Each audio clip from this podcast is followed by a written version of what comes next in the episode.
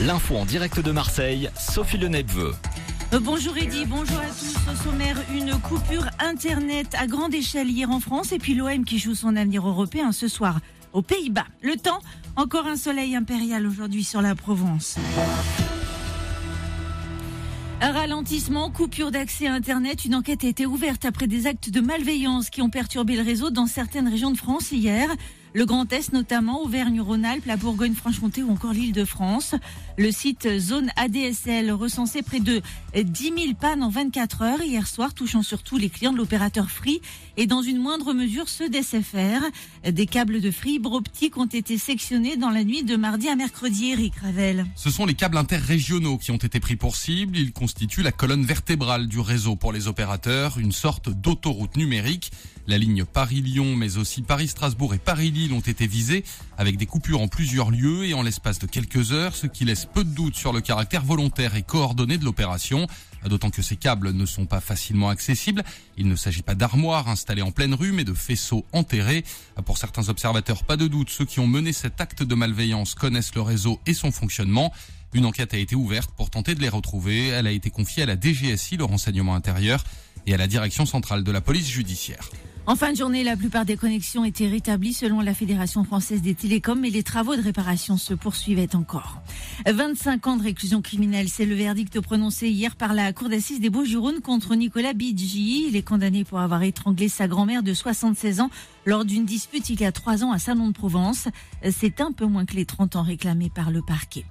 De nouveaux sauvetages hier et mardi pour l'Ocean Viking. Le navire d'SOS Méditerranée a récupéré 131 personnes en perdition sur des pneumatiques en détresse au large de la Libye dans des vagues des creux de 30 de 3 mètres. Au total, 295 migrants sont maintenant à bord, dont 132 mineurs non accompagnés. Dernier conseil des ministres aujourd'hui pour le gouvernement en place. La nouvelle équipe et le nouveau Premier ministre seront connus la semaine prochaine. Emmanuel Macron poursuit ses consultations. Le nouveau chef du gouvernement devrait être attaché à la question sociale et environnementale, affirme le président de la République réélu. Un polar marseillais à découvrir en librairie. Sandrine Lucchini vient de sortir son premier roman intitulé Tarot sanglant. Habituée au reportage d'investigation, elle a pris la plume cette fois pour une intrigue qui se déroule à Marseille et met en scène une jeune avocate. C'est donc l'histoire d'une jeune avocate hein, qui s'appelle Claire Franchini et elle voit donc euh, sa vie basculer le, jour où ses proches euh, sont tués les uns après les autres.